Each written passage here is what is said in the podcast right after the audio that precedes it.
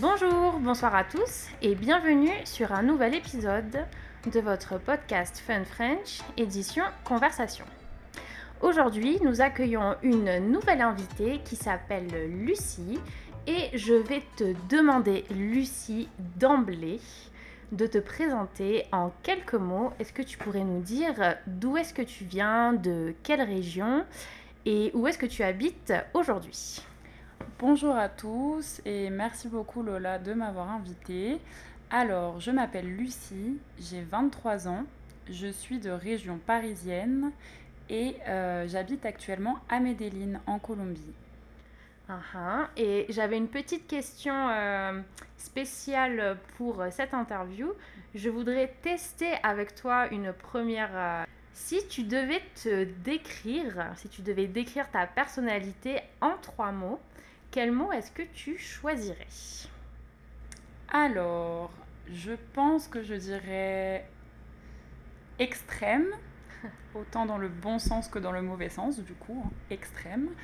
Euh, drôle, quand même. et adaptable. Et alors, quand tu dis extrême, c'est le premier mot que tu as, Hmm. que tu as donné, extrême. Est-ce que tu l'appliques dans le professionnel, dans le personnel, dans ta vie quotidienne ou plutôt euh, ponctuelle? Hmm, vraiment tout le temps et dans tous les aspects de ma vie. Donc, euh, bon, plus que l'appliquer, je le subis un peu, entre guillemets, même s'il y a des aspects positifs. Je suis une personne très loyale, je défends mes proches, euh, j'aime euh, passionnément, etc. Donc, ça, c'est super cool. Mais euh, j'ai souvent des désaccords avec les personnes parce que j'ai des avis très tranchés, très marqués, très spécifiques, un peu sur tout. Donc voilà, c'est pour ça extrême. Et hum, si tu devais donner un exemple, hum, aujourd'hui par exemple, est-ce que tu as un exemple aujourd'hui où tu as eu un comportement, ou pas forcément un comportement, mais euh, où tu pourrais euh, appliquer justement ce terme extrême Bah, J'en ai deux, du coup, un positif, un négatif. Donc euh, je travaille à la réception d'un hôtel, donc je suis souvent confrontée à des clients, tout type de clients, des clients très gentils et aussi des clients parfois un peu chiants, un peu désagréables. Donc aujourd'hui c'était le cas malheureusement et je remarque que je m'énerve très vite. Alors pas forcément contre le client, j'ai des limites, mais euh, je vais critiquer le client avec mes collègues en disant oh là là, il était vraiment désagréable et je continue à me plaindre, à me plaindre, à me plaindre. Et bon, très français apparemment. et euh, mes collègues disent oui, bon, il était désagréable, mais euh, pas à ce point-là. Donc on va dire que j'ai le sang chaud, je m'énerve vite. Ce que tu as dit, euh, très intéressant, tu as dit euh, se plaindre est très français. Et effectivement, euh, moi qui suis bien sûr euh, française aussi, je confirme que se plaindre est un sport national en France. Et hum, les étrangers ou tout simplement les personnes d'autres nationalités nous le font très souvent remarquer. Euh, une petite anecdote personnelle, j'ai travaillé dans un restaurant en Australie et je me plaignais beaucoup sans m'en rendre compte et on me disait tout le temps Lola, don't be so Frenchy.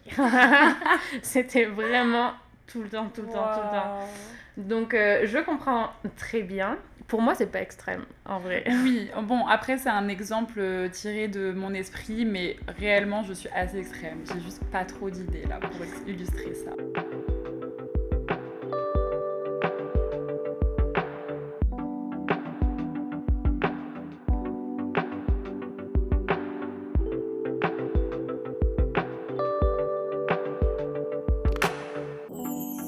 Et alors, euh, Lucie, tu viens d'où? Donc tu es euh, française, je l'entends à ton accent. Tu es française, mais de quelle partie de la France tu es? Alors, je suis d'une petite ville à côté de Paris, vraiment collée à Paris. On a le métro qui s'appelle Les Lilas. Donc, euh, certains la connaissent, d'autres non. C'est Porte des Lilas? Exactement. La porte des Lilas, c'est justement l'entrée vers ma ville depuis Paris. Et donc, euh, c'est là que j'ai grandi, que j'ai habité vraiment jusqu'à de mes 0 à mes 18 ans. Et c'est une ville qui est euh, bah, la porte un petit peu du 93, une des portes, qui est entre guillemets un département qui a une réputation assez particulière en France, qui est réputé pour être dangereux. Alors, euh, ma ville, on l'appelle souvent la ville des bobos, bourgeois bohèmes tout ce qui est artistes, jeunes retraités, euh, personnes euh, qui font des, des, emplois un peu nouveaux, modernes. Donc, c'est pas vraiment très dangereux. mais c'est le stéréotype euh, sur mon département. C'est vrai. Voilà. Mais sinon, moi, j'ai vécu une belle vie là-bas. Et pour les auditeurs, la géographie française est organisée de la manière suivante. Il y a les régions qui sont maintenant au nombre de 12. La région de Paris, c'est l'île de France. Et ensuite, les régions sont divisées en départements. Donc, quand Lucie a dit qu'elle venait du 93, elle fait allusion au numéro de son département, donc Saint-Denis. Moi, personnellement, je viens du 64, les Pyrénées-Atlantiques qui est donc le département où se situe le Pays Basque et Bayonne. Toi, Lucie, tu es la première parisienne ou personne de Paris que je reçois, donc j'ai plein de questions à te poser et je suis sûre que les auditeurs vont être très intéressés par ces questions. La toute première qui me vient euh, à l'esprit, en pensant aussi à mes élèves, c'est Qu'est-ce que tu penses de la série Emily in Paris? Oh là là, bon, j'ai pas un avis très tranché dessus parce que je l'ai pas vu. Donc je pense que déjà en soi, le fait de ne pas l'avoir vu, c'est un peu un désaccord avec mhm. cette série. Elle ne m'a pas intéressée, ça ne m'a pas attirée.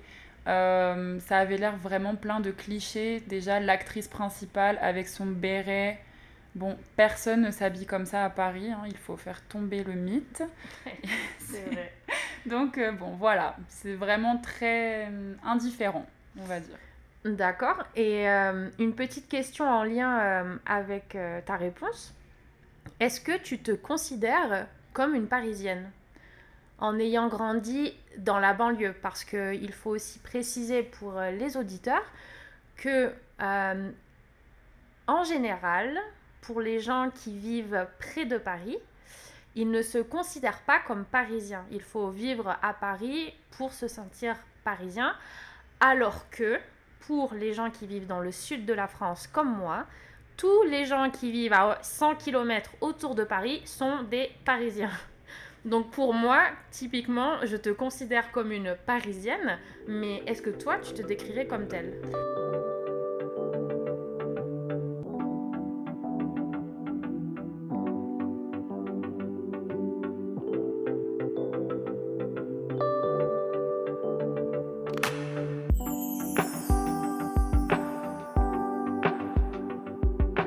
C'est un peu spécial parce que j'ai l'impression qu'il y a un peu un mythe autour de la parisienne. Donc c'est peut-être pour ça que je me sens pas très parisienne.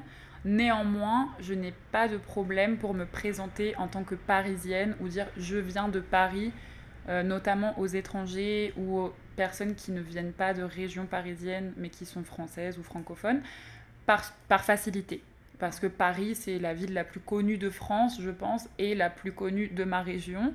Et tu habites juste à côté. Et j'habite juste à côté, donc j'ai pas l'impression de mentir ou de m'approprier quelque chose qui n'est pas à moi. Néanmoins, euh, je pense que ça dépend aussi à qui je parle. Si je parle à quelqu'un de banlieue parisienne, je me présente comme étant de banlieue parisienne. parce que ça nous rapproche. Si je parle à euh, un pur parisien qui ne connaît rien d'autre que Paris, je suis parisienne aussi. Parce qu'en général, il va même pas demander où à Paris. Il va dire oh, bah, Paris, super, moi aussi. Et quand je parle à des personnes qui ne viennent pas de Paris, je dis Paris aussi. Et voilà, donc ça dépend un peu à qui je parle. Et alors, je suis très curieuse à quoi ressemble la jeunesse d'une euh, Parisienne? Qu'est-ce que, comment est-ce que tu décrirais la vie d'une personne qui a vécu de ses 0 à ses 18 ans, comme tu nous l'as dit, à Paris. Alors, c'est un peu difficile à dire parce que pour moi, c'est la normalité. Donc, je ne sais pas vraiment quoi décrire parce que je ne sais pas ce qui est différent à Paris et ailleurs. En tout cas, Paris, c'est quand même une très grande ville avec beaucoup d'activités, beaucoup d'accès à la culture. Et je tiens à dire que la France, malheureusement, est encore un pays très centralisé. Donc les concerts, les expositions, etc., c'est souvent à Paris. C'est-à-dire que si un artiste passe en, Allemagne, il passe à Munich, à Francfort, à Berlin, à Hambourg. S'il passe en France, il passe à Paris en général. Donc je pense que de ce côté-là, c'est une chance aussi pour le voyage. On a deux aéroports internationaux, donc c'est facile et moins cher de voyager. Les TGV, donc les trains à grande vitesse qui passent dans beaucoup de régions de France, pas toutes malheureusement, euh, passent quasiment tous par Paris. Et pas cher. Et Parce pas cher. Il existe euh, le Ouigo, qui est un train, un TGV, un train à grande vitesse, avec des prix extrêmement attractifs, où l'on peut voyager, par exemple, faire euh, Paris-Marseille pour 20 euros aller-retour. Ce qui est vraiment, vraiment pas cher pour un pays comme la France. Oui. Donc de ce côté-là, je pense que je suis vraiment chanceuse parce que quand on est jeune, évidemment, on a moins de liberté que quand on est adulte, mais être un jeune à Paris, c'est quand même déjà avoir beaucoup de liberté, c'est avoir beaucoup de rues où on peut se balader, pouvoir faire beaucoup d'activités seul, parce que euh, il y a beaucoup d'activités euh, très euh, adaptées à la jeunesse, enfin des musées, des parcs, où les parents n'ont aucun problème à nous laisser passer la journée seuls. Alors que j'imagine que quand on habite dans une ville plus petite ou même carrément un village, il y a moins de possibilités d'activités, etc. Mais il y a aussi des désavantages. Ah, très bien. Alors vas-y, euh, raconte-nous les, désavantages euh, qu'il y a de vivre à Paris. Je pense que, évidemment, qui dit grande ville dit euh, stress, moins de vie sociale, enfin moins d'interaction sociale avec des inconnus donc moins de bonne ambiance, on va dire. L'atmosphère est plus pesante, plus lourde, parce que personne ne, fait attention aux autres et on est tous vraiment anonymes. Euh, les conversations à la banque ou à l'arrêt de bus, euh, ça n'existe pas. Et moi, ce sont des choses qui me rendent heureuse dans la vie en général. Et donc à Paris, ça manque beaucoup. Et le fait que ce soit une grande ville ça la rend aussi moins sécurisée, je trouve. Il y a beaucoup plus euh, de petites agressions ou de petites incivilités qui rendent la vie un peu plus désagréable que dans un endroit où euh, tout le monde se connaît, personne ne se méfie, etc. etc. Ou une ville moins grande, tout simplement. Parce que ce que tu viens de décrire, euh, en fait, ça pourrait s'appliquer à n'importe quelle ville ou grande ville euh, dans le monde au final, hein. les capitales en général. Exactement, exactement.